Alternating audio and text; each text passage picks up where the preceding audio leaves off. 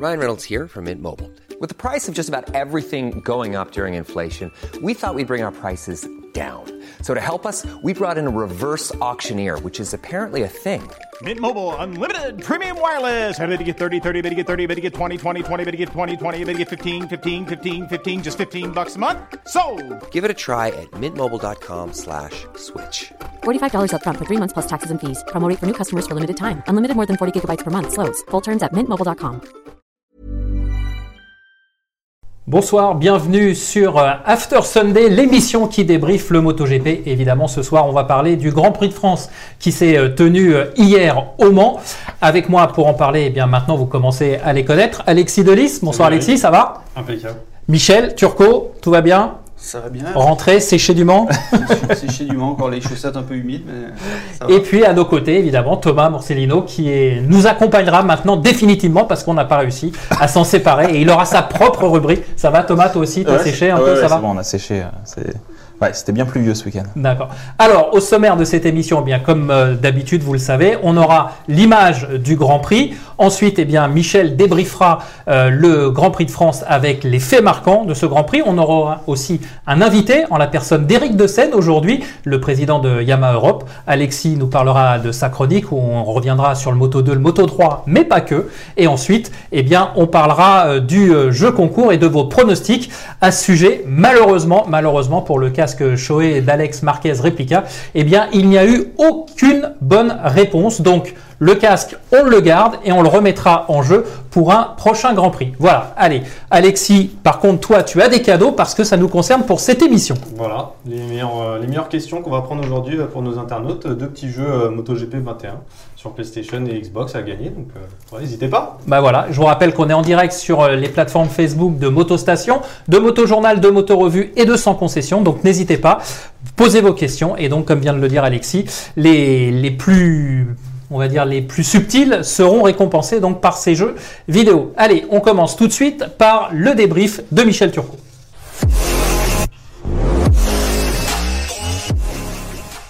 Voilà donc euh, le débrief, Michel. Donc euh, le débrief, ça commence toujours par l'image de ce Grand Prix, Michel. Et donc l'image, c'est quoi? Ah, J'ai peur que ce soit la pluie.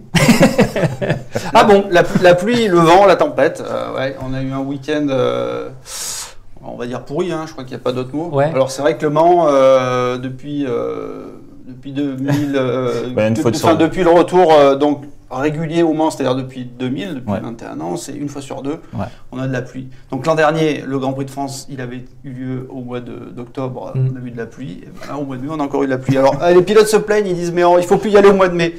Euh, Donc euh, là, je pense qu'il faudrait demander à Claude Michy d'organiser le Grand Prix au mois de, au mois de juillet peut-être. Ouais. C'est- c'est- On a déjà eu au mois de juillet. Bah oui, et- au et- Castellet, au Castellet. Non, au, au Mans aussi. Ah Au. Mans, ouais. En 1990, si je dis pas de bêtises, Mm. et il faisait chaud. Ouais. Jack Miller a comparé le Grand Prix de France un peu à Phillip Island d'ailleurs. On sait que les conditions sont toujours un peu euh, Oui, compliquées. ouais, mais enfin, Phillip Island, c'est le bord de mer, c'est les, les- les- Non, mais c'est c'est- c'est vrai, que la c'est vrai que météo le Mans, c'est près, ressemble, du- euh, c'est près de la mer aussi. Parce que bon, on a des week-ends de pluie euh, en Angleterre, mais c'est Bien vrai que là, c'est euh, c'est un week-end où il, voilà, il y a des averses euh, régulières, donc il pleut, ça sèche. En fait, il n'y a jamais de conditions stables. Mm. Donc c'est ça, c'est ça qui est le plus difficile, parce que les pilotes, euh, enfin nerveusement, c'est hyper hyper compliqué de prendre la piste, euh, d'avoir toujours une trace d'humidité, une, une, une radée qui tombe, qui Mm. tombe.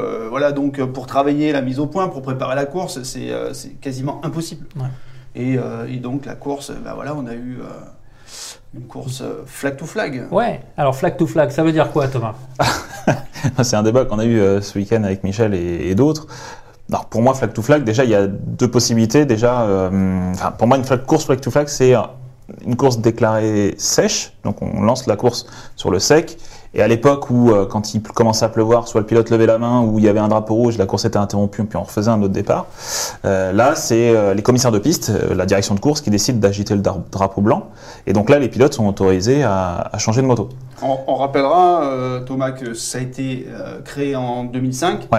Pour justement euh, permettre, enfin pour vendre plus facilement des programmes au télé, parce que voilà, comme fait. tu disais, Ouais, on garde euh, le- on avait des courses qui étaient Mmh. arrêtées, donc il y avait une nouvelle procédure. euh, alors pendant un moment, on ajoutait les temps de la première manche à la deuxième. Après, finalement, la course, elle avait plus lieu que sur euh, 10 tours, voire 4 si euh, la course avait été vers- arrêtée vers la fin. Enfin, c'était un peu, euh, c'est vrai, n'importe quoi et, et compliqué finalement. Là, l'avantage, ça, la ça, Voilà, ça là, il y a- la durée, en fait. Voilà, le, le format, il est là. On sait que le, le départ, il est à 14h et il arriverait euh, à 15h. Le, le- C'est fini. C'est terminé, quoi. La petite anecdote, le Grand Prix d'Italie 2004, c'est la plus course, la plus courte course de l'histoire, avec six tours, je crois, disputés. Euh, Magnifique, d'ailleurs. hein, un baston de mémoire avec euh, les trois Italiens. Yajic et Pirossi Rossi. Ouais, exactement. Et donc du coup, bah voilà, pour comme tu disais, donc drapeau blanc HJT, les pilotes sont autorisés à changer de machine, donc ils peuvent ne pas le faire, Mm. et ils peuvent le faire. C'est à l'appréciation du pilote. Voilà, après c'est tu décides ou pas. Et après tu as une autre configuration, donc là c'est c'est ça qui est euh, où moi je n'appelle pas ça forcément flag to flag, c'est quand la course est lancée sur le sur le mouillé. Mhm.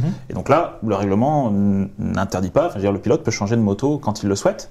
Et donc on se Il n'y a pas d'ordre de- intimé par la direction de course. C'est-à-dire du qu'on, tout. ou- en- entre guillemets, on n'ouvre pas la voie des stands, elle reste ouverte. Exactement, et donc là c'est ce qu'il a pour la voilà pour la petite anecdote récem- enfin, récemment en 2017 euh, à Brno notamment euh, Marquez euh, voilà la course avait été déclarée sur le sur le enfin a été lancée sur le wet sur le mouillé et puis Marquez s'est arrêté au bout d'un tour euh, et changé de moto il est parti en slick et, euh, et voilà donc Alors euh, par contre, il y a une obligation. Oui, c'est ce on que- change de moto, on doit changer de monte pneumatique. Voilà. Ouais. Hein, voilà.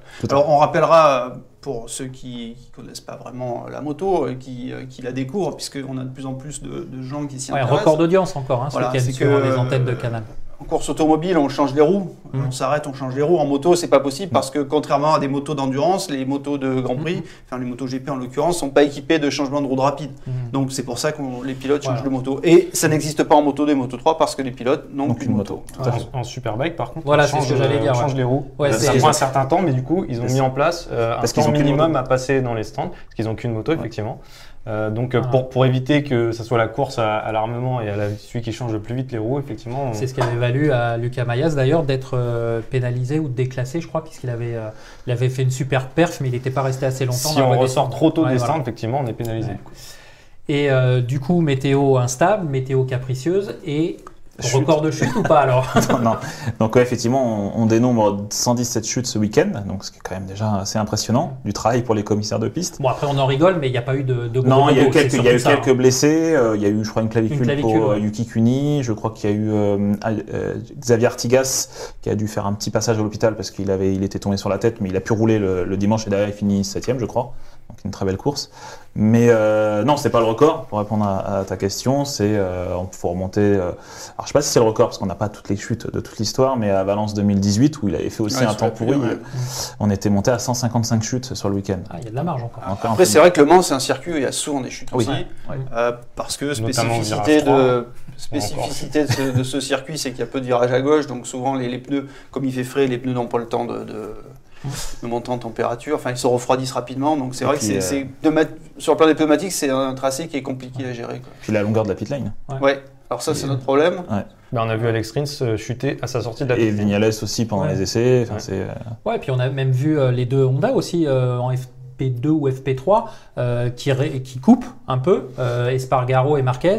Et Espargaro et Marquez se remettent par terre euh, dans le tour où, Ouais, faut où pas il laisser euh, accélère. refroidir les pneus. Ouais, faut pas laisser faire. Alors justement, on a une question de Christophe de Paris qui nous demande euh, quels sont les meilleurs pilotes sous la pluie? Alors bah, on pense à celui qui Bah. a gagné la course notamment. Ouais. Euh, Petrucci aussi, qui a la Petrucci, euh, Johan, Miller, Miller en a parlé. euh, ouais, voilà, c'est, Marquez. Marquez Ouais, aussi, Marquez. euh, Ouais, de toute façon, il y, a une, il y a une chose qui ressort de, de ce qu'on a vu euh, dimanche, je pense, c'est que maintenant il faut être bon partout et on en, on en Mm. reparlera avec Fabio. Mais euh, voilà, on sait que maintenant il faut. ça suffit pas d'être bon que sur le sec et d'être vite que sur le sec parce que bah, on l'a vu aujourd'hui, enfin ce week-end. Si t'es pas bon non plus sous la pluie ou dans les conditions un peu Ah bah, tricky, sur, comme ils sur disent. championnat, c'est, Voilà. compliqué. Voilà. Mm. Bon, on passe au fait marquant, Michel? Allons-y. Allez. Donc euh, bah, le premier c'est évidemment le nouveau euh, doublé français, enfin doublé, un doublé puisqu'il n'y a pas de vainqueur, mais encore deux Français sur le podium, donc on a eu déjà cette- ce, ce résultat à Doha, Mhm. deuxième course au Qatar, donc ça nous fait euh, deux fois deux Français sur le podium en cinq courses, c'est jamais arrivé, hein, puisque la, la dernière fois c'était en 1954 à Reims, donc voilà, c'est là on vit une période glorieuse pour Ouais. le sport moto français, assez incroyable. Euh, c'est euh, voilà, c'est magique. Alors euh, au Qatar, c'est euh, Fabio, euh, c'est Fabio qui était devant, enfin qui, qui gagne la course même. Mhm. Là, c'est Johan qui termine devant lui. Au Qatar, c'est donc Fabio gagne la course. Zarco se retrouve en tête du championnat. Là, c'est Zarco deuxième, Quartaro troisième et Quartaro en, reprend la, la tête voilà, du championnat. donc, voilà. Johan regrettait euh, hier de ne pas pouvoir avoir pu chanter la Marseillaise. et Jack Miller a dit Mais tu aurais dû chanter avec moi l'hymne australien. Ouais. Ça, c'est pour la petite histoire. Et puis, euh, Johan, alors volontairement, on va pas trop parler de Fabio pendant, pendant euh, cette chronique parce que évidemment derrière, on aura notre invité Eric De Seine, donc le, le directeur de Yamaha Europe, et on, on reparlera plus largement évidemment euh, avec la présence d'Eric de, de Yamaha et de Fabio. Euh, Johan, par contre, ça, j'aimerais bien que tu nous l'expliques, Michel. Il s'est pas servi du All Shot Device alors qu'on sait que depuis le début de la saison, c'est une arme chez Ducati. Pourquoi? Alors, depuis le début euh, du week-end, euh, c'est vrai que c'était une question. Les pilotes se demandaient est-ce qu'ils allaient l'utiliser ou pas. Alors, on rappelle le, le- le circuit du Mans. Il y a une, le- la ligne de départ, elle précède une, cette longue courbe qui rentre dans la chicane Dunlop. Donc, on sait que le all shot device, on l'enclenche en, en mettant la, la fourche en contrainte, puisque la fourche donc reste baissée.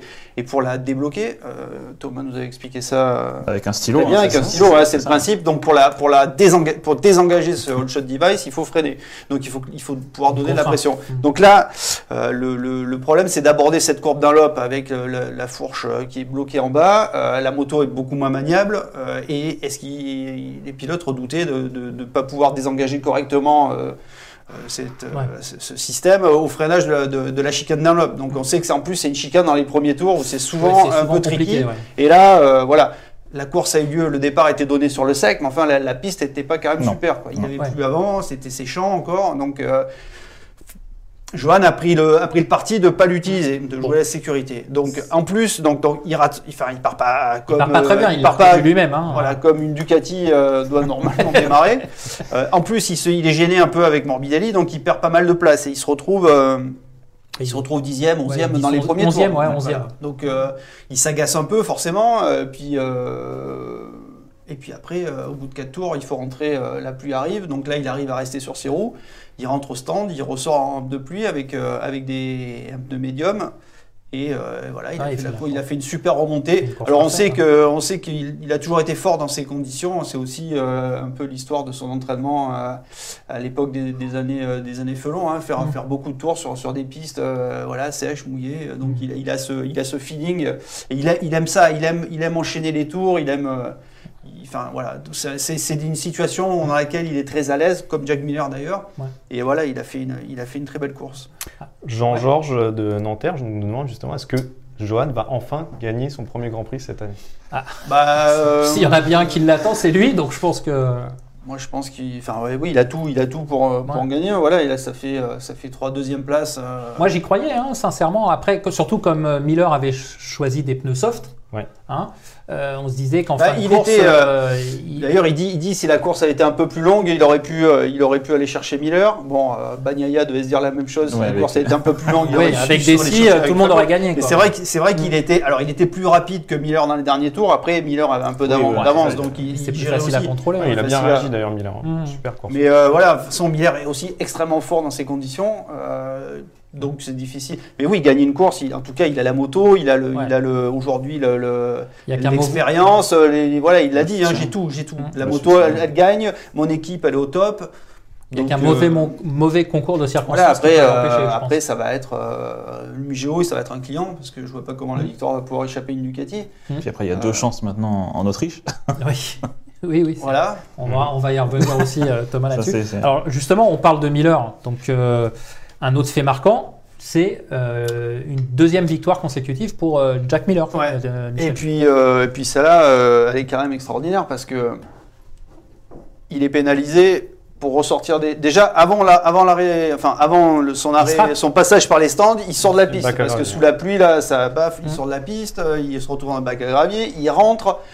Il repart euh, sans mettre son limiteur dans la voie des stands, donc il est pénalisé. Il fait deux longues laps, donc euh, non seulement Pourquoi il deux ressort- d'ailleurs Parce qu'il fait, ok, il fait un dépassement de vitesse, mais pourquoi deux fois Bah, Ça, écoute, ça fait euh, partie des décisions euh, de la euh, direction de course. là, et Bagnaia a eu la même chose. avec- Oui, Donc, oui, euh, oui. voilà. Là, je, là, honnêtement, je ne peux pas te dire. Il faudrait demander à, la dire. Enfin, bah, non, non, mais Thomas- Après, bah, non, mais là, il faut demander Non, mais après, il y a plein de décisions euh, comme ça, il n'y a pas de barème. C'est vrai que euh, moi, on m'a demandé euh, pourquoi, euh, euh, pourquoi il- on a pénalisé, par exemple, euh, Johan, euh, pardon, euh, Fabio. Fabio, de, lap de parce qu'il s'est Hum. trompé de moto. Est-ce que dans le règlement, c'est Snoopy qui m'a demandé ça tout à l'heure, est-ce que dans le règlement il est stipulé que le pilote doit s'arrêter devant sa moto? Non. Je sais pas. Bah, Ah, j'ai pas la réponse, donc je lui ai dit, je vais demander, je me renseignerai. euh, Mhm. Mais c'est vrai qu'aujourd'hui, il y a des, des interprétations, des règles, et voilà. Bon, après, c'est. Voilà, ceci ça. dit, On on, a vu que dans ces conditions, Oui. un long lac, ça porte moins à conséquences que, que sur le sec. Ah, Pour preuve, hein, ils ont gagné. Ouais, euh, voilà. Bah, on, on revient à, à Miller justement, donc Ouais. avec ces deux, ces deux longues laps. Et juste pour, euh, avant de, te redonner la parole, Michel, c'est Fabio qui expliquait qu'il surveillait son, son pitboard et il disait oh bah il me reprend que deux dixièmes, il me reprend que un dixième. Mais en fait, il avait fait son long, son Ouais, long ouais, lap. Quoi. Donc euh, Ouais, c'est les deux pour tours, deux- il a fait deux tours avec les longues laps, et c'est vrai que là, après, bon, il a, il, a- il a, il est revenu dessus. euh, Ah, mais il est, très euh, très vite. Mais voilà, on sait que Miller, euh, il avait gagné son premier Grand Prix avec une Honda euh, sous la pluie à- aux Pays-Bas, euh, et il a toujours. Et puis voilà, c'est un gars qui prend des risques. On se souvient en Australie, d'avoir, moi je l'ai vu. Thomas, tu te souviens à Phillip Island sortir en slick alors que c'est Ah encore oui, bah, euh, en Argentine, en le Argentine. ouais, en Argentine, il fait, voilà, il fait des, Voilà. il- voilà. C'est son Il truc. tente des trucs, ouais. ouais. Ouais. Il, il a, il a, il a ce, ce, ce feeling. euh, Alors justement, Marc de Toul euh, nous demande est-ce que pour vous c'est euh, une, une révélation ou est-ce que c'était attendu qu'il explose euh, comme ça? Il était quand même très attendu cette année avec le guidon officiel. Bah, de toute façon, euh, oui, voilà, l'an dernier, c'était un des meilleurs pilotes Ducati. euh, il, a, il a fait plusieurs podiums. On sait que c'est un, garçon euh, très doué. Euh, il a eu un début de saison compliqué au Qatar. euh, il s'est fait opérer lui aussi le syndrome des loges. Au, au Portugal, il, était sous pression. Il, il est tombé. Bon, là, je pense que la victoire à, La ça à l'a ça quelque part libéré. Euh, voilà, là, il a, ça va l'aider à reconduire son contrat avec Ducati. donc. euh, Justement, Ducati, Michel. Donc là aussi, c'est un, un fait marquant. C'est encore un doublé pour Ducati. Alors, pas les deux officiels, mais Miller et euh, Euh, et euh, Bagnaia qui revient euh, comme un fou euh, pour signer une quatrième place, qui, euh, qui est euh, placé au championnat. Donc on a trois pilotes Ducati aux quatre premières places du classement. Oui, bah, c'est arrivé, euh, c'est la troisième fois que ça arrive depuis que donc, Ducati est- s'est engagé en MotoGP, donc en 2003. Euh, donc c'était en Turquie 2007 et bah, au- en France en 2019. Et donc hier pour la troisième fois. Donc c'est euh, oui, c'est assez rare pour être souligné. Alors on rappellera que Ducati est le constructeur qui est le seul constructeur qui aligne 6 motos, donc 6 pilotes. Donc euh, ça, on peut imaginer que ça laisse un peu plus de possibilités d'avoir des pilotes devant. Euh, donc le- le- la troisième équipe, Avintia, les, les deux pilotes, euh, Marini et Bastianini, roulent avec des modèles de l'année précédente. Bon, ils ne sont pas vraiment Mm. des pilotes officiels. Mais euh, voilà, ils ont, euh, ils ont choisi des pilotes. Alors, Daligna est très très satisfait, très content. D'ailleurs, il a encore dit cette année, on a deux super pilotes parce que bon, on sait qu'il y a eu euh, Dovizioso a claqué la porte, euh, Petrucci est parti fâché parce que bon, il a senti qu'on lui jamais, f- Oui, faisait jamais ça. confiance. Ouais, Donc, lui donnait pas et ce, clés, ce- ouais. ce choix, ce choix de Miller et Bagnaia qui avait qui était critiqué en début d'année parce que Bah, c'était quand même un pari. C'était quand même un vrai pari. hein. c'était un pari et là bon ben voilà ça on voit que les deux les deux ils sont performants euh, ils sont ils sont dans le coup et euh, c'est vrai que c'est un, un pari gagnant pour pour quoi. Mm. Et en tout cas la moto elle est performante sur le sec, sous la pluie, euh, sur le séchant, euh, à Gérèse, au Qatar, enfin Mm. sur des circuits différents. Donc on peut ça. imaginer. Et la prochaine course au Mugello, euh, Euh, vu la oui. vitesse de pointe de, de la machine, là, ça risque de. de- C'est surtout quand on avait dit à Gérès, c'était pas forcément une piste pour les Ducati. euh, et finalement, ils font leur doublé là.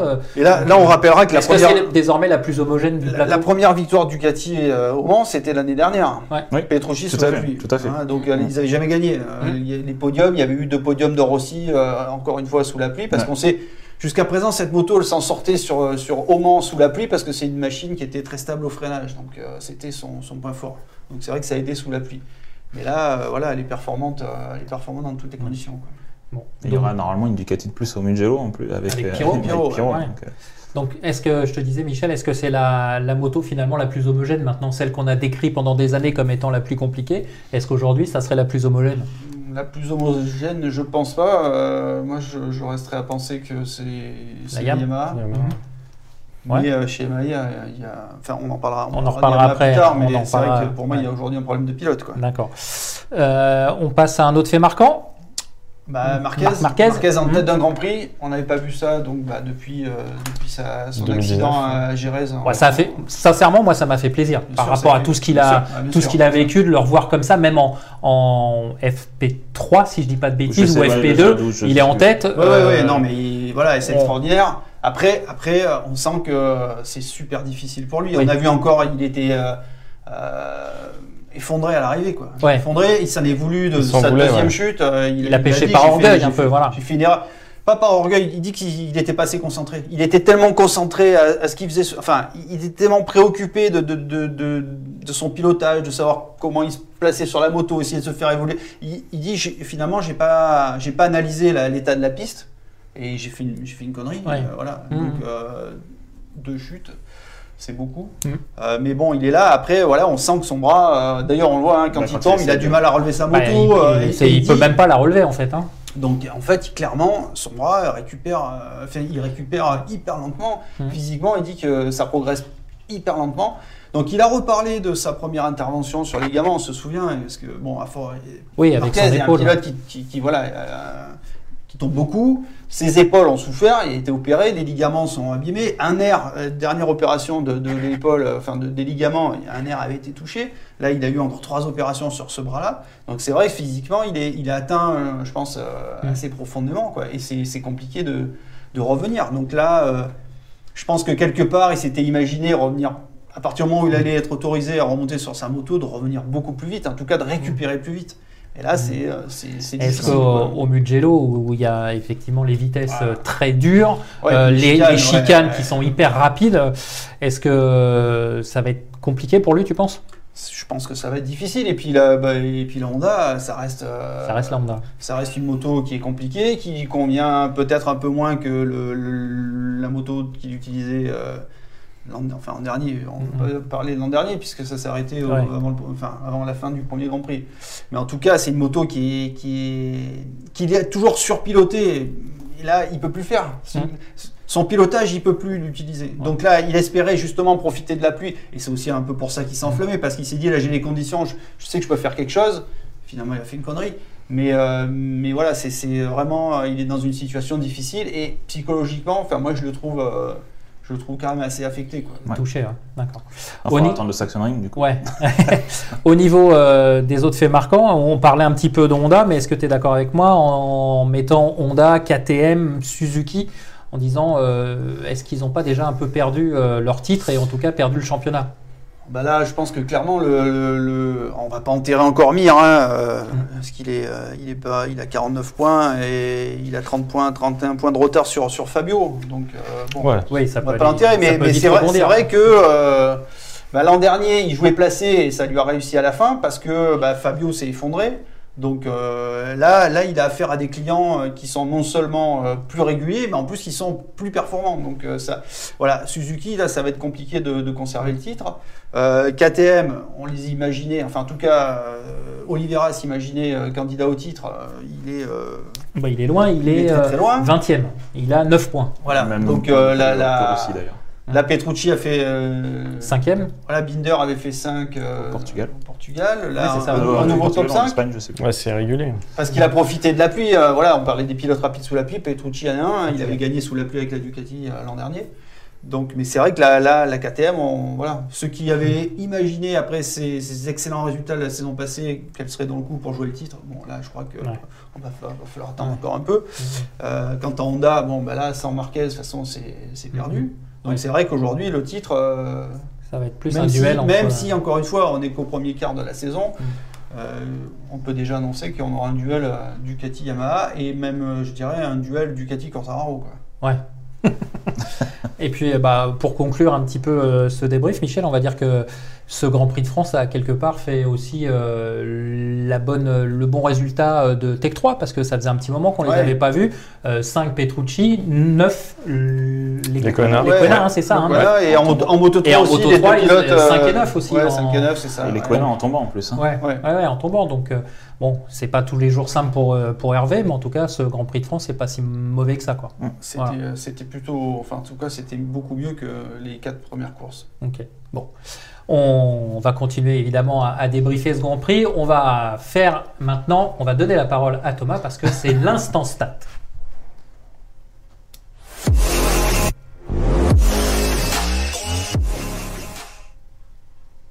Alors, Thomas, parce que évidemment, on explique à nos téléspectateurs que voilà, t'es ancré, t'es bien, t'es bien là. Pour notre là. plus grand plaisir d'ailleurs, parce qu'il faut bien le reconnaître aussi. Les stats de ce Grand Prix de France, quelles sont-elles? Bah, il y en a plein. Ouais, effectivement, bon, quand on a rappelé, rappelé, Je euh, vais donner quelques c'est Ouais. ça. Mais il y en a deux qui, pour moi, euh, sont assez euh, marquantes. C'est que euh, donc euh, ce week-end, donc le podium qu'on a eu ce week-end, il n'y avait ni espagnol ni italien sur le podium, donc en MotoGP, et euh, ce n'était, c'est la quatrième fois que ça arrive depuis que l'avènement du MotoGP en 2002. Les Ah oui. seules fois où c'était arrivé, c'était en 2007. Donc, euh, et à chaque fois que ça arrive, c'est toujours un Australien qui gagne. C'était soit Casey Stoner, soit Jack Miller hier. Donc euh, voilà, c'est quand même assez remarquable. Et donc là, on voit que l'Espagne ne domine plus et l'Italie ne domine plus entre guillemets, entre guillemets pardon, comme, comme par le passé. Et après, le pendant de cette statistique, c'est que en fait, euh, on a deux courses consécutives, donc en Espagne et en France, où il n'y a aucun Espagnol sur le podium. Et ça, pour remonter à la dernière fois, il faut remonter à 2011, encore une fois avec Stoner notamment. Et, euh, et pour retrouver trois courses consécutives, donc on peut imaginer peut-être en Italie, on ne sait pas, trois courses consécutives sans Espagnol sur le podium, mais là, il faut remonter à 2007, encore une fois. Donc euh, voilà, c'est quand même assez intéressant. Et ceux qui disent que, par exemple, on a affaire à une mafia espagnole, on voit peut-être qu'il y a peut-être un tournant. Ouais. Après, Ouais. après euh, je pense que c'est un petit passage de l'histoire parce que quand on voit, si on regarde un peu le Moto 2 le Moto 3, oui, avec ce qui arrive. Oui. là, entre Raoul Fernandez Ils sont des et Acosta, là, ouais, ouais, il y a- Ils sont des munitions. Contrairement, contrairement à, à nous, Français. Puis Oui, même en. MotoGP, en termes de représentants sur la grille, Bien sûr. si tu additionnes les deux, ils ont la moitié de la grille déjà, ah, c'est sûr, c'est sûr. Mais c'est pour Ouais, ça que c'est d'où assez la performance en plus remarquable, puisque s'ils font 50% du plateau et qu'ils sont pas sur le podium. Exactement. Mais encore une fois, euh, on voit que sans Marquez, euh, Ouais. voilà. L'arbre qui cache la forêt. C'est ça. Non, mais après, voilà, comme euh, la contre-performance des Suzuki n'aide pas non plus, parce que du coup, tu as deux Espagnols qui, sont, euh, qui ne marquent aucun point aujourd'hui, enfin hier, pardon, et donc du coup, euh, ça n'aide encore moins. Mais voilà, moi, je pense que c'est les deux chiffres, entre guillemets, à, à retenir de ce week-end, entre autres, euh, entre autres performances de nos Français, bien sûr. Ok, bah écoute euh, Thomas, merci. Ah bah, Hein.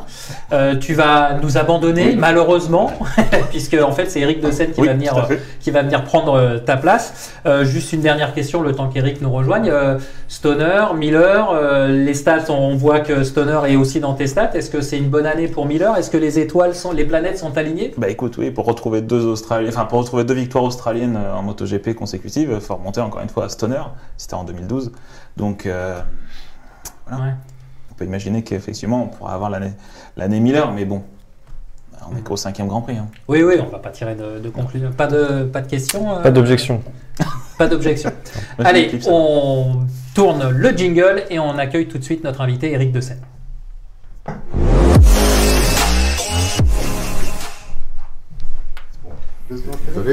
Voilà, donc euh, vous le voyez, il est en train de s'installer. C'est bien du direct. Bonjour, euh, bonsoir Eric. Oui, bonsoir. Tu vas bien? Très bien. On va se tutoyer, on va pas se mentir. hein, Oui. euh, voilà, hein. on se connaît. On va se trahir sinon. Voilà, on se connaît depuis suffisamment longtemps. Et puis, Eric, bah, en tout cas, merci parce que tu descends de l'avion parce que tu étais ce week-end, enfin, depuis la semaine dernière, en Andalousie pour un, un rallye tout-terrain que tu as effectué en SSV. C'est ça pour développer euh, le produit, on va dire. Oui, euh, c'est le partage de deux convictions. Euh, la première, c'est qu'on ne vend bien que ce qu'on comprend bien. Euh, et je trouve que c'est extrêmement important de tout le temps toucher le produit, d'aller rouler, de se mettre dans les conditions d'usage, de pratique.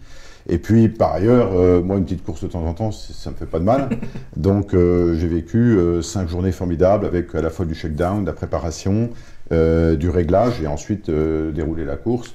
Où, euh, sincèrement, moi, j'ai que des coups à prendre parce que euh, quand tout se passe bien, on te dit, mais pourquoi les autres font pas comme toi? Ouais, bah, tu leur demanderas.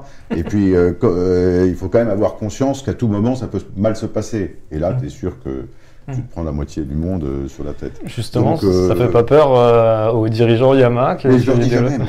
D'accord. Je leur dis Il le pas. découvre après. Oui, oui, il le découvre après. Non, non, j'assume pleinement euh, et je reste convaincu. Et donc, vraiment, je joue le jeu complètement. C'est-à-dire que je roule pour essayer de faire un résultat en respectant le matériel, en me disant si j'étais client, euh, tu, tu casses, tu payes, donc tu fais gaffe. Et donc, euh, je suis content parce que ça fait maintenant euh, 4 ans, 5 ans que je fais au moins un ou deux rallyes par an.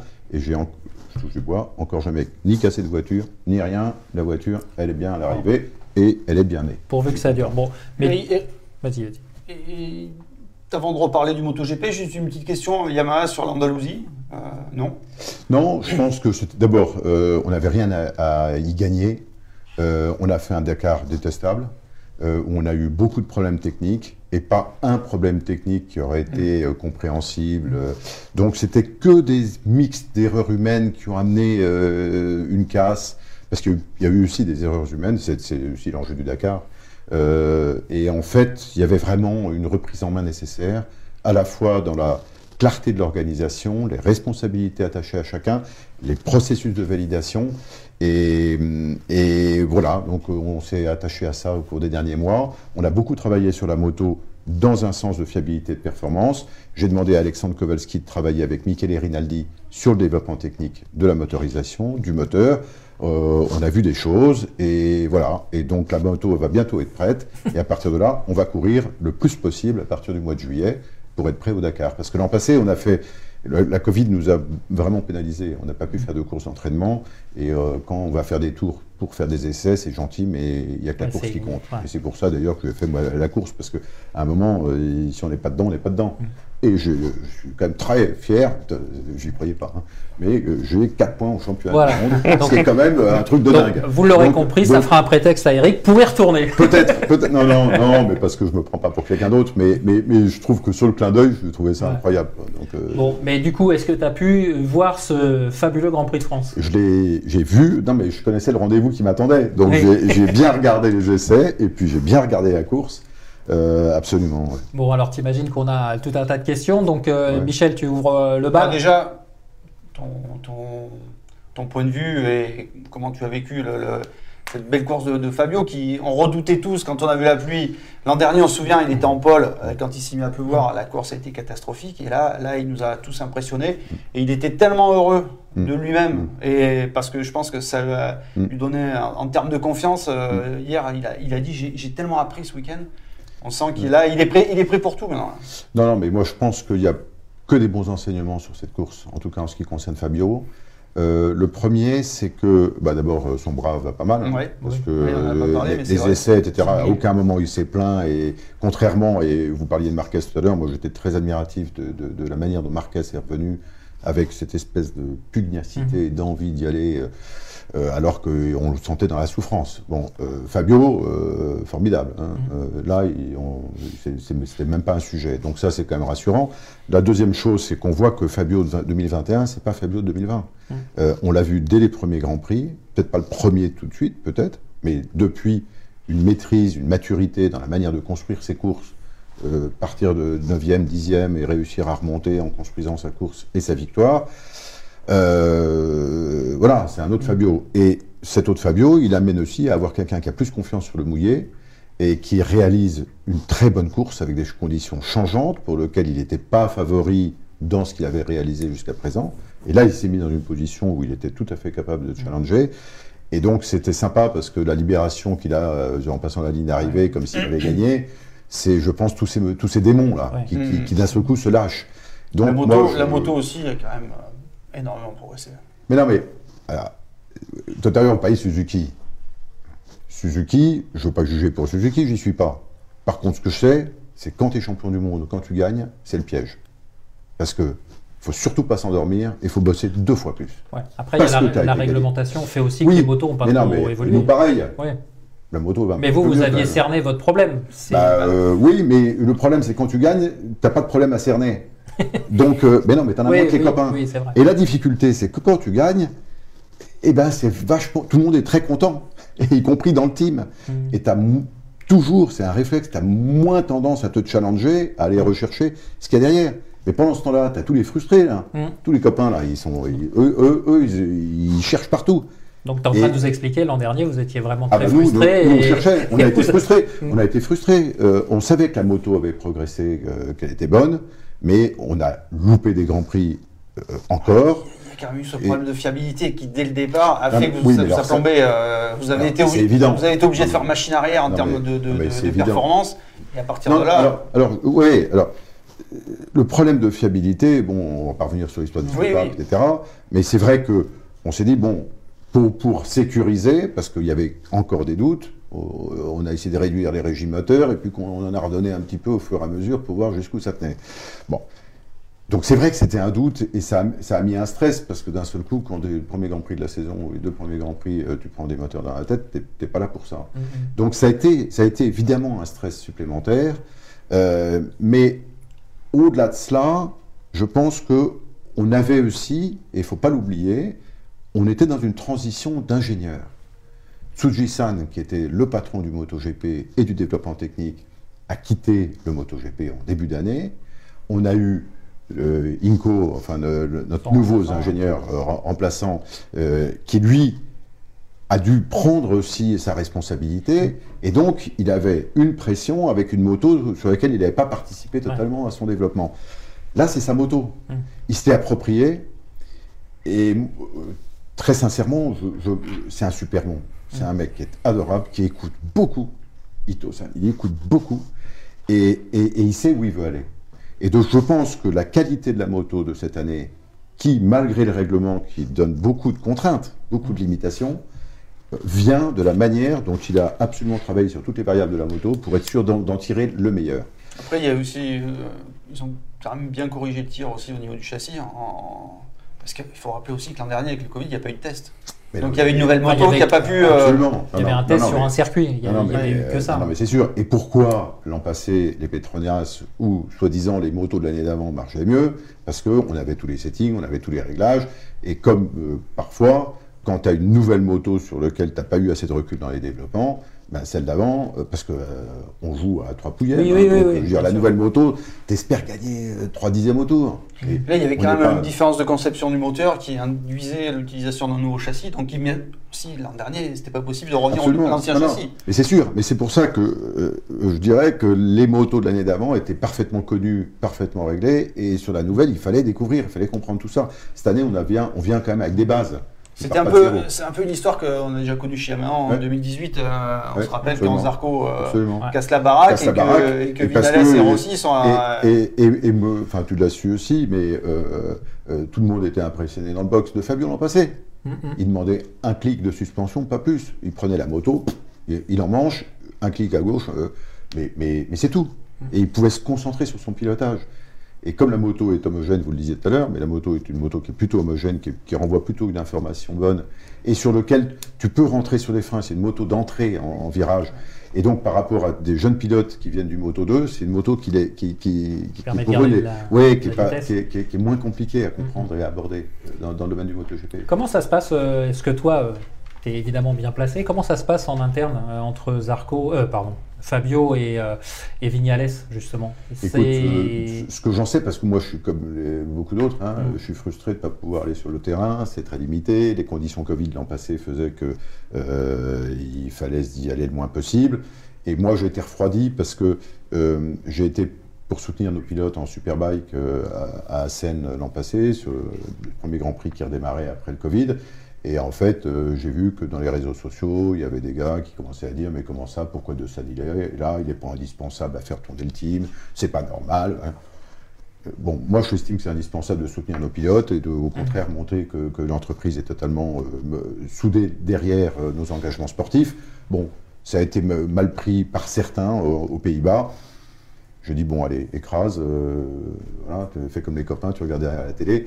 Et bon, voilà. Donc, euh, mais, mais là, bon, cette année, j'espère que maintenant que ça va Mm. se libérer un peu, j'espère y retourner. Donc, Ouais, tout ce un qu'on bon prétexte avec Fabio.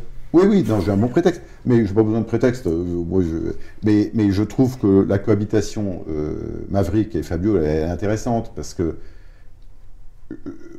parce que elle est en train de démontrer que Maverick, il, il- il faut qu'il travaille sur lui. Mm. Ah, pendant très longtemps, on a souvent dit euh, c'est Rossi qui le domine, c'est parce Ouais. qu'on prête parfois à Rossi euh, plein d'intentions qu'il n'a pas. Mais euh, il a l'expérience, il a évidemment a beaucoup de le- maturité. il y a pas- il y a pas le- Mais, mais, mais Maverick, mais Maverick, bon. Et puis cette année, Maverick, et on l'a vu sur les premiers Grands Prix, où il, est- il, il- il disait, Attends, le minot, là, tu vas, tu vas passer derrière. Je vais te montrer que euh, Bah, c'est moi- le vieux. Ah, mais mental- mentalement, il n'est Et- pas, il est et- pas la hauteur. hein. Et, en- et en fait, on voit qu'il a beaucoup de mal à le tenir. Il a, pas- il a, il a fait illusion sur le premier Grand Prix. Et puis euh, Fabio, lui, il lui a montré que par contre, rien à faire. Moi, je suis là et puis je vais chercher moi. euh. Et, et d'un seul coup, Maverick, euh, plus compliqué. Et, et- et malheureusement, d'un Grand Prix sur l'autre, s'il un- s'il ne part pas en tête de la première ligne ou de la pole et que tout se passe bien, il, y a- il va faire Bah, un passage à vide. Là, c'est ce qui s'est passé hier, hein, parce Ouais. qu'on part, qu'il Bah part, oui. il part super bien sur le sec, il est les deux, d'ailleurs, hein, quand, hein. quand il pleut, là, il s'est, là, il Et- s'est effondré. et- Et, il s'est dit, et d'ailleurs, il, il reconnaît, Ouais, il, a le dit, dit, il le dit. il a dit, euh, voilà, là, d'un coup, je me suis dit que j'allais plus gagner la course. Et, donc, coup, il s'est, euh, démotivé, il perd 4 4, tours. secondes en un tour, euh, un truc de, de fou quand Fabio passe tout le monde au freinage de la Non, c'est dommage. C'est dommage parce que Maverick est, évidemment excellent pilote, mais euh, c'est vrai que euh, euh, il- par moment, se- il, faut, Il partir, là, faut à la guerre. Quoi. Mhm. Donc, tu as 27 tours, tu pars à la guerre, et chaque tour, c'est la guerre. Et tu peux pas te dire, euh, attendez, tiens, je fous drapeau blanc pendant 4 tours, et attendez, je reviens dans 5 Vous minutes hein. quand, j'aurai rechargé mon fusil. Ça marche pas, ça. Mais moi, je trouve qu'il s'est euh, mis dans un drôle de fonctionnement aussi. Là. Ouais, ouais, Moi, ouais. moi, je le vois sur les conférences de presse. euh, Mm. il- tu vois, à chaque fois qu'on lui pose une question, il répond par le prénom du journaliste. euh, Bonjour, merci. Il est dans un espèce de. de, de- Le gendre de- modèle. De bienveillance. qui- Non, mais Oui. c'est- un mec sympa. Moi, je l'adore. Hein. Tu vois, on c'est- est allé le voir cet, hiver à, Alès euh, s'entraîner. Euh, C'était super. Enfin, tu vois, il- Ouais. il, était open. On, Ouais. a, on a fait un interview super. On a passé du temps avec lui. Euh, c'est Non, un- ce- ce- Mais par contre, on sent qu'il n'est pas focus Oui. comme peut l'être un Fabio qui va être un, qui va être un tueur De toute manière, à un moment, c'est lui qui a la clé. hein. C'est Mm. personne d'autre. Mm. C'est lui qui doit trouver la clé. Le pilotage, il l'a. L'aisance dans le team, il l'a. Il a un team qui est soudé derrière lui. Euh, et il n'y a que lui qui a la réponse. À un moment, il faut que lui arrive à pouvoir se mettre dans un mode qu'il n'a pas encore trouvé. Tu penses que Au ça peut définitivement basculer, euh, je dirais, en faveur de Fabio, comme un peu Rossi l'a éteint à un moment? Tu sais, je- là encore, euh, le team, euh, parce que ça fait un paquet d'années quand même, je, je le suis, a toujours été extrêmement intègre avec les deux pilotes. Oui, non, mais je parle pas de. donc, donc, je dirais que dans l'organisation du team, dans l'attention qui est portée aux pilotes, ils ont chacun leur attention, ils ont de la pleine confiance et ils ont plein soutien, comme l'avait euh, Jorge Lorenzo euh, à côté de Rossi. Euh, et, et en fait, euh, euh, heureusement qu'un team euh, d'usine, hein, un team factory, permet d'apporter cette qualité euh, de soutien à chacun de ses pilotes. Donc, euh, Après, il a clairement pris le, il a carrément, carrément, enfin, il a, il a pris le lead, là, Fabio, c'est évident. Ah non, mais Même si tu peux pas nous le dire, on, vo- on voit bien, on voit bien Ah non, que. euh, euh, Aujourd'hui, je le dis sans aucun problème. Il y, en a un qui est en tête du championnat, l'autre il est 5. Bon, bah donc, euh, il y en a c'est un qui a pris le pas, lead. c'est pas, c'est pas la catastrophe non plus. Quoi. Bah oui, mais ça commence à faire un peu, ça commence à creuser. Non, mais c'est surtout la- dans la 24 manière- points. Il y a 24 24 points ouais, d'écart. c'est hein, surtout de la manière. C'est une victoire. hein. Surtout de la manière dont Fabio s'est imposé, ouais. que ce soit Non, mais- à Doha, euh, Moi, c'est pour ça que. Portugal, c'est- ou en Espagne, c'est c'est- il domine quoi. Non, non, mais c'est pour ça que moi je pense que euh, Maverick doit trouver son point d'équilibre. Il, a pensé, il a pensé peut-être que dès le début de saison, il pourrait imprimer pour une fois qu'il dominait. Il voit après 4 Grands Prix, 5 Grands Prix que c'est pas ça. Donc c'est lui qui doit trouver sa solution. Il a toutes les capacités, mais il faut qu'il les trouve. Et Fabio, il fait sa, rou- il il fait sa route. Et Fabio, il a passé un cap, lui. Lui, il a passé un cap. La maturité de ses courses, il a passé un cap. Oui, il est construit. Son week-end, il est construit Aujourd'hui, euh, tout est construit. au, au Et puis tu- quoi. Et puis t'aperçois que l'an passé, il a peut-être été encore euh, déçu de faire troisième. Cette année, il sait que c'est important de faire troisième. Il sait que c'est Mm. Même important sa, de même sa course à veux- Même sa course à Gérèse. Fabio, il, il- il y a beaucoup de choses qui me font penser. euh, Il a l'aura il a le charisme d'un- Rossi dans le team. Ouais. Tu vois, il a, il a cette, cette, cette, euh, tu sens qu'il se fait plaisir. Il est là, ça, ça le fait kiffer ce qu'il fait. Et, et si tu veux, et, et tu vois le team, Oui, oui, oui. le team, le team Mais- le regarde comme mais- ça, comme, mais comme un regarde, Rossi, quoi, à regarde. son âge. Hein. Moi, ce que je trouve top, parce qu'il y a un mec que j'adore dans le team qui est Bernard Ancio. Bernard, Oui, oui. qui est quand même le fidèle des fidèles de Valentino. Avec Fabio, tu sens qu'il il a le sourire euh, jusqu'aux Ouais, oreilles. il a retrouvé, il a Et retrouvé se- la et il se fait plaisir. hein. Et c'est top. Et c'est top. Donc, je pense que Fabio, il fait le job avec Ouais. talent. Et donc, euh, il n'y a pas besoin d'en dire beaucoup plus. Ça, ça- ça va dérouler. Alors, j'ai des questions ça de- finit. Ah, bah, d'internautes. vas-y, vas-y, vas-y, Alexis. Euh, Eric de Rennes qui veut savoir C'est si... Eric de Seine. Ouais, ouais. Alors là, c'est- Ah. Ah. Là, c'est Eric de Rennes Ouais. euh, qui veut savoir si le constructeur qui gagne en MotoGP le dimanche euh, vend euh, des motos euh, la semaine suivante. faut surtout pas essayer de faire ce calcul.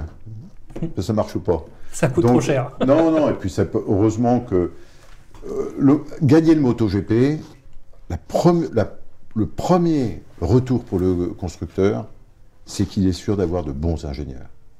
Donc nous, le MotoGP, c'est une école de formation pour avoir les meilleurs ingénieurs. Et quand on a un ingénieur qui a fait des MotoGP qui réussissent, il peut se projet. retrouver à faire la prochaine R1, mais il peut se retrouver, et c'est ça c'est ce qui s'est passé, à faire le Tricity 125. Ça veut dire que à un moment, la récompense, c'est de l'emmener sur un projet qui est ambitieux sur le plan produit, totalement novateur ou totalement dans la performance. Donc le premier retour pour un constructeur, c'est d'abord ça. Les 150 personnes qui travaillent sur le MotoGP en développement technique pur, c'est la meilleure école. Ensuite, parce que ça, c'est le retour de vente. Quand tu as des ingénieurs qui sont excellents pour renouveler la prochaine MT-07 ou MT-09, c'est là où tu as un retour. Parce que tu as fait une excellente moto, tu domines les autres et tu vends mieux. Bon, bah, c'est ça le premier retour. Le deuxième, c'est un retour d'image, évidemment. Et aujourd'hui, on a la chance dans la moto d'avoir une communauté qui continue à comprendre que le sport fait partie de la manière dont ils alimentent leur propre passion à leur niveau individuellement. Et ça, c'est formidable. Est-ce que ça fait plus vendre, moins vendre? Difficile de savoir. Comment tu vois la, la popularité grandissante du MotoGP? On a vu les audiences de, de Canal, hein, avec euh, Canal plus C8, ça fait 2 millions. Ça n'a jamais vu en France. Mais, On voit l'équipe qui fait des Mais non. unes, euh, des unes sur la non, moto. mais- non, mais attendez, Pour vous, c'est Mais non, mais moi, moi c'est une évidence. Une évidence, c'est facile à comprendre. en termes d'image, parce que Non, en termes d'image, il y a dans tous les pays des passionnés de sport mécanique. Bon. Et c'est pas nouveau. Et quand tu prends des passionnés automobiles, ils ont toujours une petite sensibilité pour la moto. Euh, D'une manière générale, ils ne regardaient pas le MotoGP pour autant, mais tu t'arrêtes à la terrasse d'un troquet, tu as une jolie moto, tu as le mec qui vient, euh, il n'a jamais fait de moto, mais comme par hasard, il s'intéresse au sport automobile. Donc, il y a, il y a une, bonne que- une- une bonne complicité. Qu'est-ce qui s'est passé dans l'automobile? Et je l'ai répondu un jour à Herbie Blash et à Ecclestone, qui me demandaient Mais pourquoi euh, en, en Formule 1 on n'y arrive pas? J'ai dit Mais parce que vous avez tué le mythe du héros. Vous l'avez tué. Le sport mécanique, c'est quoi? C'est de la performance et du courage. Il y a un héros qui, pilote tout ça. Et quand tu avais Fianjo avec euh, les bras nus, euh, le mec qui se bat avec son volant, tout le monde voyait tout. Même quand tu as des, euh, euh, Prost, on le voit encore, les McLaren Marlboro de l'époque, le gars, il y avait le torse qui dépassait et tu voyais qu'il bataillait.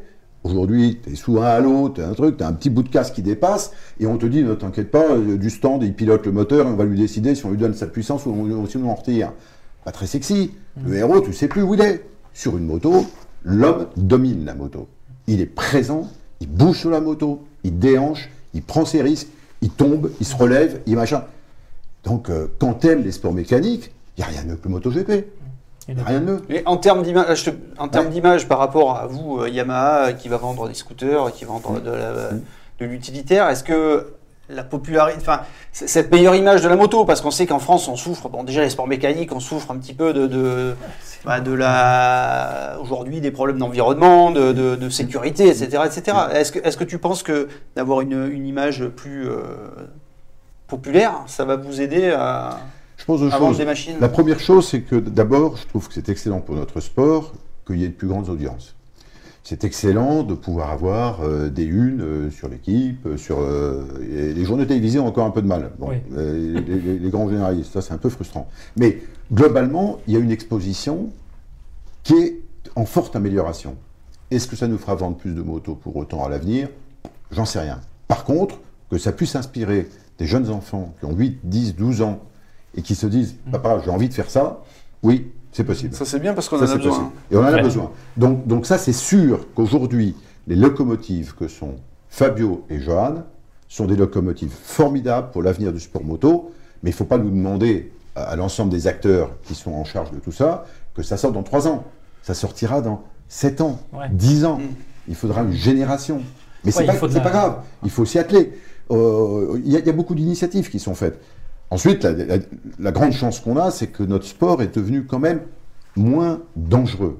Ça veut dire que la dangerosité reste, mais les airbags vont apporter un grand plus. Euh, on a quand même euh, réussi, enfin, il faut, se souvenir, euh, Barry Sheen euh, Daytona, qui sort à 300 à l'heure, il était considéré totalement miraculé, avec des, des osselets dans tous les sens. Aujourd'hui, Nakagami, ou je ne sais plus lequel, qui s'en était pris une bonne à, à 300, bon, il se relève et il court le lendemain. Donc, donc c'est formidable de voir comment on a réussi On change à un peu la perception. tout de même, absolument. Et donc c'est pour ça que je pense aussi au niveau du grand public, c'est reconnu comme étant tout de même euh, extrêmement euh, respectable, reconnu et admirable. Et c'est bien d'être admirable. T'as d'autres questions Alors, Alex Jim de Toulouse, euh, vous vous rappelez-vous la première fois que vous avez vu Fabio? Et est-ce que vous aviez déjà à ce moment-là euh, détecté un potentiel euh, Alors, énorme? c'est- je, je- je vais la, je vais la faire en deux temps. Le premier temps, Rapide, hein. je sais. le premier temps, le premier temps, c'est Johan. Moi, j'avais été roulé avec Johan sur le circuit d'Alès de cartes avec son YZF et on roulait tous les deux ensemble parce que je voulais comprendre comment il s'entraînait en 2010. Et on a été roulés ensemble et en revenant, j'ai dit écoute Johan, tu t'es prévu pour faire du Moto 3, tu es prévu pour faire du Moto 2, il n'y a pas de diable dans tout ça, mais moi je vais t'aider. Donc tout ce que tu as besoin pour tes entraînements, pour tes... tu me dis et t'auras. Et en fait, je l'ai toujours accompagné comme ça. Et lorsque Fabio est arrivé, évidemment, je l'ai suivi euh, dès l'instant où il est arrivé en Moto 3, et lorsqu'il est passé en Moto 2, j'ai été le voir un jour et je lui ai dit Fabio, faut que tu saches, moi j'ai aidé Johan, je lui ai jamais rien demandé, et je t'aiderai pareil. Donc si tu as besoin de moto d'entraînement, si tu, penses qu'il faut que tu roules plus, tu veux du moto d'enduro, de supermoto, machin, euh, tu m'appelles, tu auras ta bécane. Et il a, il a été très aimable parce qu'il ne m'a pas coûté très cher. non, non, non, mais je lui ai passé Non, non, le mais, je te coupe par rapport à ça, ça me fait penser à une chose. Quand Eric Mahé a réussi à propulser euh, Fabio en MotoGP, ce qui était quand même pour beaucoup une surprise, tu as été consulté, tu as, Oui, été, évidemment. t'as été Alors, impliqué en, en fait, ce qui s'est passé, là encore, ça a été en deux temps. Donc d'abord, j'avais cette relation avec Fabio où je lui avais dit, euh, sache qu'il y, a un- il y a un type qui est prêt à t'aider et qui est, qui est là. Bon. Et ensuite, il y a eu la saison. D'abord, j'ai trouvé très dur le comportement de Cito Ponce. Je n'ai pas vraiment trouvé très dur lorsqu'il est passé dans le team et au bout de trois grands prix où déjà il disait mais c'est quoi ce gars-là? Il est- il est- il met pas un pied devant l'autre. Je me suis trompé de gars. J'ai trouvé ça d'une violence inouïe pour un jeune qui sortait du Moto 3, qui avait à peine 17 ans ou 16 ans. Et j'ai trouvé ça d'une injustice totale. Donc moi, ça m'avait vraiment euh, marqué ça. Et quand l'année où il était sur euh, Speed Up, euh, où il était tout seul sur la Speed Up, et il fait sa pole, et j'étais là, et je vais dans le box, et je vais, le féliciter. On se connaissait à peine, tu vois, je veux dire, moi, je vais le féliciter, il y avait ses parents qui étaient là, etc. On discute, et je lui dis, écoute, ce que tu as fait, c'est top. C'est top, et sache que euh, vraiment, je pense à passer une marche, c'est super, parce que la moto, c'est toi qui l'as mis au point là. Il n'y a personne d'autre, tu es le seul à rouler sur, euh, sur Speed Up, donc tu peux pas dire que tu bénéficies des réglages des autres. Et donc, Fabio, là, moi, il m'a tapé dans l'œil. Et, vraiment, je regardais. J'étais au pied du podium, parce qu'il a fait podium, euh, je sais plus si c'était le même Grand Prix. euh, Barcelone. Et puis, euh, il en a fait un deuxième, et après, il a été... il gagne après. Oui, oui, mais il a il a eu le problème fait- de, il a eu le problème de, de La pression des pneus. Ah, ça, c'est Ouais. au Japon. Mais là, le contrat Mais, était déjà mais donc, ouais. voilà. Et en fait, on se retrouve en juin 2019, un truc comme ça. Euh, en, en- ouais, juin 2019. Et je préparais d'aller à Suzuka. Je vais à Ça, Suzuka. 18, 18. Alors 18, 18. 19, Alors, du coup, à roulait 18. déjà. Alors du coup, du coup, je suis en 18. Et là, j'ai euh, Horikoshi, enfin les, les, les, les, les- les hommes du, du- du Racing qui viennent me voir. Ils disent, écoute Eric, on se pose des questions. Parce que pour l'année prochaine, parce que euh, tout ça, c'était parti aussi de Zarco. Parce que moi, Zarco, je devais préparer la place chez Tech 3. On avait un peu bataillé avec euh, Hervé Poncharal, qui ne croyait pas complètement au départ. Bon. Et puis, euh, finalement, ça a réussi à se faire. Et ensuite, pour, euh, Fabio, pour, F- pour Johan, j'avais été chercher la moto de chez Petronas en full spec pour la saison d'après. Sauf qu'il décide de partir chez KTM. Donc on, est- on était que. Et évidemment que moi, je voulais trouver un pilote français qui puisse montrer que Johan avait fait fausse route et que sur une YAM, il pouvait faire mieux que Johan sur la KTM. C'est le, c'est le jeu. Quand les Japonais m'appellent et me disent on se pose la question pour Petronas l'année prochaine, Fabio Quartararo, tu nous dis quoi? Je dis, ben, je dis c'est gonflé, mais vous avez raison de le faire. Ah bon? Tu nous conseilles d'y aller? Je dis oui, pour, pour, pour une raison simple. Un, Fabio, il est talentueux. Il est talentueux, il l'a montré. Tout ce qu'il a fait en Espagne, il était le meilleur de sa génération. Il est arrivé en Grand Prix et tu perds pas ton talent. Donc, il a peut-être été mal accompagné, il a fallu qu'il apprenne, et euh, moralement, mentalement, etc. Mais donc, on sait qu'il a le potentiel. Deuxièmement, moi, ce qui me plaît beaucoup, c'est qu'il a 19 ans et il a vécu des saisons compliquées. Donc, il est déjà passé par le purgatoire. Parce que les saisons qu'il a fait en moto 2 en s'accrochant Ah oui, depuis 18 mois, il faut les faire. Donc, je leur ai dit, il est intéressant parce que il pense pas que tout est arrivé, il sait ce que c'est que de passer par euh, des, des périodes euh, blanches. Et troisièmement, de toute manière, aujourd'hui en Moto 2, ce qu'il pouvait apprendre, il a sûrement déjà appris, et il peut se révéler en MotoGP. Donc moi, à votre place, il n'y a pas grand risque. Vous lui donnez sa chance, ce sera de toute manière bien perçu. Surtout c'était lui ou Baldassari, hein, on rappelle. Oui, alors. euh, L'histoire, Eux, euh, eux- eux étaient plutôt dans la logique en me disant bon, si je te dis Fabio, tu fais quoi? Et donc je leur ai dit moi, euh, j'y vais. Bon. Et là-dessus, j'arrive à Suzuka, ils me disent hé, mon pote, tu vas être content, euh, on a signé, c'est avec lui. bon, bah, je dis vous avez bien, vous avez, vous avez bien raison. Et, et- et après, bon. euh, alors, je dois dire que je tremblotais un peu aux essais de Jerez de, de IRTA de- du mois de novembre, là, quand il a pris la moto. Là. Bon, j'ai vu que ça se passait bien. Il, il racontait qu'il fallait qu'il comprenne les freins, mais globalement, euh, ça allait déjà bien. Je dis, bon, allez, moi, euh, c'est bon. Il a fait déjà le job, euh, et ça ira. Bon, on va, on va avancer, Eric. Je suis désolé Ouais, parce ouais, qu'on ouais. a déjà énormément, euh, Ah, énormément voilà. débordé. Ah, mais c'est le problème d'Eric de Seine. Vous savez, c'est comme un jukebox. Vous mettez un, un euro dedans et c'est parti. Non, sincèrement, euh, d'autres questions. On en a plein, évidemment. Eric, on va aller à l'essentiel. Euh, Petronas contre VR46 pour la saison prochaine. C'est quelque chose qui vous interpelle ou c'est pas un sujet? C'est quelque chose qui interpelle, et je vais donner mon opinion. Rapidement. Ben voilà. Donc, ah oui, et donc Et ben donc, euh, vous verrez, la- je vous dirai ensuite si mon s'ils m'ont écouté. Et- Donc, faut qu'on te réinvite, c'est ça non, si je veux pas répondre à cette question, on va y en poser une autre. Et. Valentino Rossi, alors, euh, situation aujourd'hui, c'est, c'est- ça fait mal au cœur quand même. Non, mais Valentino, Valentino, il est aujourd'hui dans une position où nous, on est respectueux de l'engagement qu'on- moral qu'on avait vis-à-vis de lui, qui était que tant que tu as envie de, co- de continuer Mm. à courir, on, on saura te donner une moto. Après deux ans, parce que ça, c'est quelque chose que personnellement, je, je ressentais depuis deux ans, il est chez Petronas, et c'est très bien. Et d'ailleurs, je trouve qu'il, moralement, et dans, ses- dans son expression, il l'assume et il se plaint absolument pas. Il, sait, il que la moto, elle va très bien et que simplement, ça bataille devant, ça bataille devant. Je veux dire, c'est Oui, mais c'est il a une 42 guerre. Et voilà. Donc, à un moment, tu, euh, il faut, c'est à chacun. euh, Ouais, Enfin, là, on de- sent, de- on de sent le qu'il est au comprendre. bout quand même de Et ça, je pense qu'il l'a compris. Et donc, euh, la décision lui appartient encore. Petronas l'a signé que pour un an. donc, Ouais. euh, Par contre, Est-ce qu'on pourrait pas intervertir euh, la moto de Rossi et celle de Morbidelli? Non, mais, C'est un non, peu mais gonflé, ça- mais Non, non, mais. ça n'a pas d'intérêt. surtout. Non, mais.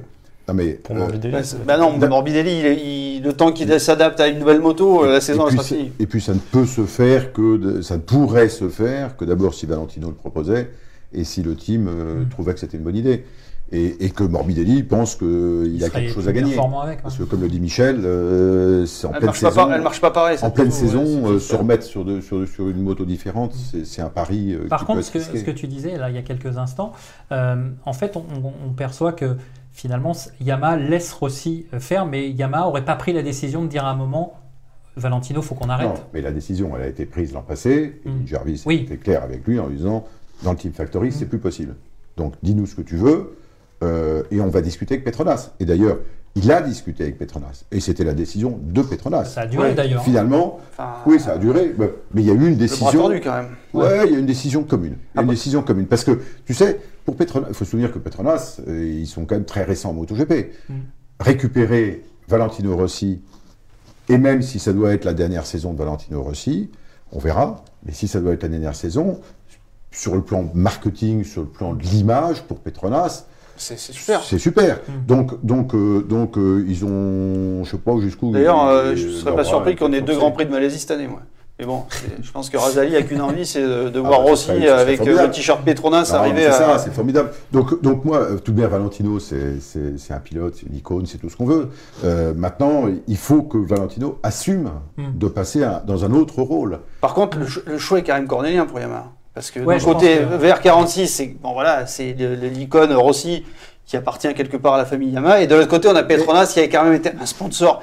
Qui a quand Non, même, non, non, non, on a. Morbidelli, vice-champion du monde. On a euh, la leur première année, on a Fabio qui est, euh, qui est Mais quand même attendez, un rookie. Moi, moi, je pense que. En termes de, de, de- Non, non, non, attendez. moi, je suis pas d'accord. Sans parler, Je suis pas d'accord. sans parler du sponsor un peu sulfureux. euh, Je, De je suis pas VR46. d'accord. Je suis pas d'accord. Pour moi, et là encore, parce que moi, j'ai donné mes recommandations. Le Japon Bah, tu veux pas va nous les donner, Non. Et vous verrez. Et je pense que quand tu regardes l'ensemble du puzzle, il n'y a qu'une décision à prendre. Il n'y a pas deux. Mm. Pour moi, il n'y a pas débat. Il n'y a pas débat. Tu penses que, admettons, sans vouloir te tirer les verres toi, du tu nez, mises, tu mises Rossi, pilote dans son équipe avec son de- frère l'année prochaine Je sur mise, Yamaha. je mise de rien du tout. Si, euh, bah, vas-y, dis-le. En fait, Non, tu non, veux non. dire, tu veux Non, dire non. que euh, Yamaha n'a pas envie de, de prendre la décision de couper le cordon. Mais non, mais attention. Vous, vous confondez deux choses. Il y a un team qui s'appelle VR46 et il y a un, un homme qui s'appelle Valentino Rossi. D'ailleurs, il l'a dit hein, euh, sur Et- une et- interview ce Et week-end. pour, et pour veut rester moi, je ne vois pas Ouais. pourquoi il faut mélanger les deux. Ça fait bien longtemps que le Team VR46 existe en Moto 3, en Moto 2, avec des marques qui ne sont pas Yamaha, et, et ça posait des euh, problèmes à personne. Et bien, si VR46 veut faire du MotoGP, c'est sa responsabilité. Et si Yamaha veut continuer à entretenir une relation avec Valentini Rossi, c'est aussi sa responsabilité. Donc chacun doit trouver sa place. Moi, je pense qu'il y a un scénario possible. Et en tout état de cause, et ça a toujours été mes décisions dans le sport, que ce soit en superbike ou en endurance, pour moi, le sport prime dans la décision. Le résultat sportif prime. Avec ce que je vous ai dit, si vous Mmh, n'êtes pas ouais, complètement ouais. couillon, On l'a, comprendre. on l'a bien entendu. Le message, euh, le message est passé. Mais, mais c'est ma, ma pensée. On va- Moi, j'ai posé la question à, à Jarvis, euh, notamment par rapport à Aramco, euh, le, le pétrolier saoudien, qui sera le sponsor de, de VR46. de ouais. VR46. euh, je me demandais si, Mais là ça- encore- si éthiquement ça pose un problème de s'associer avec euh, ce genre de sponsor. Euh, Jarvis m'a dit non, mais enfin quelque part, Non, mais- l'argent n'a pas d'odeur. Alors, moi, on là- sent, on sent que vous n'êtes pas forcément d'accord là. Non, mais c'est pas ça. C'est que moi, je n'ai pas à intervenir sur le MotoGP en termes de responsabilité managériale et professionnelle. On me demande des conseils, je donne des conseils. Maintenant, la décision ne m'appartient pas. Par contre, je donne des conseils. Et je peux juste vous dire un truc pour l'Arabie Saoudite, c'est que lorsque le Dakar a décidé d'aller en Arabie Saoudite, j'ai écrit à la FIM, j'ai écrit à ASO, et je leur ai dit, les gars, si vous faites que Arabie Saoudite, préparez-vous à ce que Yamaha se retire. Je ne veux pas être la marque qui continue à entretenir une compétition qui soutienne un pays d'une façon aussi exclusive. Donc, sachez que moi, la montre, elle tourne. hein. Mmh. Bah, Mais- pour nous aussi, elle tourne. Mais éter- éternellement, on ne restera pas là si vous n'allez Ouais. pas dans un autre pays. Euh, Eric, tu restes avec nous. On va redonner vite fait, Ouais, pardon, euh, très rapidement. euh, ta chronique, elle va être euh, concis, très efficace. Donc, euh, vas-y, fais vite, Alexis. Et, euh, La Alors, prochaine fois, tu dis, je voudrais une chronique Eric Dossen. Tu auras plus de temps. Non, mais simplement dire un mot des autres catégories, euh, évidemment, qui ont eu lieu ce week-end euh, au Mans. Le Moto 3, euh, première, euh, deuxième victoire pardon, de Sergio Garcia, la première euh, cette saison, la première victoire de Gas Gas, Mhm. euh, qui est, euh, on le rappelle, une KTM euh, rebadgée. oui, parce que- Philippe euh, Salach et Ricardo Rossi, euh, premier podium euh, en Grand Prix pour ces deux hommes. Euh, trois pilotes d'ailleurs du podium qui sont dans leur troisième saison. Et puis Pedro Acosta, le leader du championnat, il a chuté, mais il est remonté, il a terminé huitième. Euh, donc en fait, il, a, il augmente encore son avance il de championnat. pas, il n'est pas sur le podium, mais Voilà. il, il, il- accroît son Voilà, avance. sur Sergio Garcia, qui est son nouveau dauphin.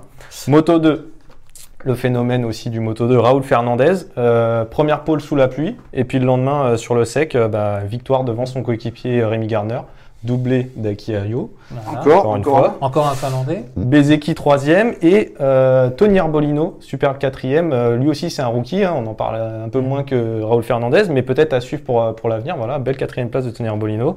Et Sam Love par contre, euh, nouvelle chute. Voilà, Ouais, c'est dommage. Sam Love, il est passé à côté. boulette, boulette. Ouais, Boulette la chute parce qu'il emmène. Ouais. Oui, il s'est accroché, euh, je me rappelle. Oui, emmène Xa- Xavier Vierge avec Ouais, lui, voilà. donc Xavier euh, ça rate un peu au garage vers. Moto I. Il y avait du Moto E, deuxième épreuve euh, de la saison. Eric Granado, euh, qu'on avait vu très rapide à Gérès, qui était tombé en course. Euh, là, cette fois-ci, euh, il a attendu dans le paquet et euh, il attaque dans le dernier virage pour gagner devant euh, Mattia Cassadei et euh, Alessandro Zaccone, qui reste le leader du championnat, qui avait gagné à, à. Euh, la course la plus serrée de l'histoire du Moto E, hein, 8 pilotes euh, en une seconde. Euh, donc euh, voilà, c'était une... Ouais. pour du Moto E, c'était vraiment sympa à, à voir. Un petit mot de Corentin Perolari, Ouais, le français, qui termine remonter. euh, 9e. Neuvième. Euh, termine, de- qui termine Mm. et qui termine 9 pour Tech 3 donc c'est plutôt pas mal on l'a dit un bon week-end ensemble pour, pour Tech 3 Ok. Euh, une petite image qu'on n'a pas vue à l'antenne ce week-end euh, on a parlé de Franco Morbidelli qui a chuté à la fin du premier tour Euh, on sait il s'est fait mal euh, au ranch euh, au genou ça l'a handicapé euh, tout le week-end Euh, donc il est allé être évacué sur civière Ouais, on voit l'image. On le voit à Il- l'image. Il s'est fait mal aussi euh, pendant En le warm-up. euh, ouais, non, pendant le warm-up, en faisant le, en s'entraînant Ouais. pour le changement de moto, il est tombé. ouais. Et, euh, et ben Franco Morbidelli, euh, quand il a vu qu'il s'était qu'il s'était mis à pleuvoir, il est descendu de la civière, il a repris sa main et il a fait toute la course. euh, et ça n'a pas payé malheureusement. parce qu'il Morbidelli peut faire du foot 16e. alors. Il peut peut-être faire du foot. Il, il Un défaut de il a- tennis, Il a, il a demi-brésilien comme euh, ton Ouais. ami Neymar. Ouais. Eric. donc ça va.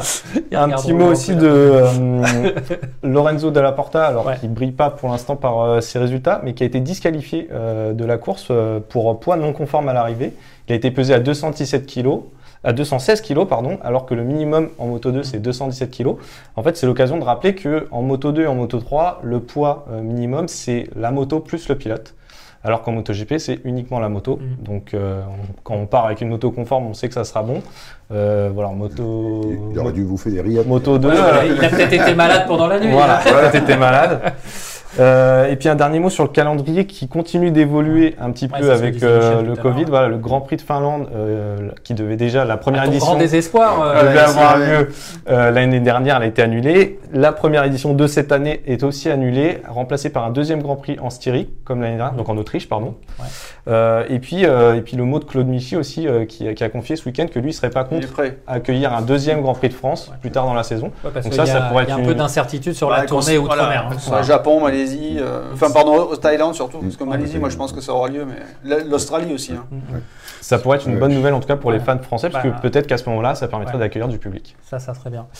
Merci Alexis. Désolé, on t'a un petit peu trompé, mais le responsable est en face de toi. Tu sauras, tu sauras ce qu'il faut faire. Euh, on va parler maintenant, eh bien, pronostic, parce que le prochain Grand Prix, on l'a un peu évoqué, c'est le Mugello. Mugello euh, en Italie, circuit hyper rapide. Michel, euh, on peut sans se tromper euh, pronostiquer une, à minima au moins une Ducati? Ah bah oui, oui. Moi je, verrais bien Johan, mais Johan il a jamais bien réussi. Enfin le Mugello, ça, il a toujours eu des, des petits soucis là-bas. Donc, mais c'est, il y a un moment donné, les soucis, il faut que ça s'arrête. Donc ouais, moi je vois bien Bon, après, de Johan. Euh, par rapport à Eric, on va dire que le Qatar c'était une piste pour Ducati et finalement euh, on a vu Vignales et Non, euh, mais, mais on, on verra. Euh, Moi, ce que je crois important, que- rapidement Eric. Oui, oui. À ce niveau, à ce niveau de la saison, il y a quand même deux constructeurs pour le moment qui ont fait un petit break. Tu as, Ducati qui a réussi à reprendre, il a réussi à reprendre la tête au classement des teams, des constructeurs, et Yamaha qui est à l'ASPI.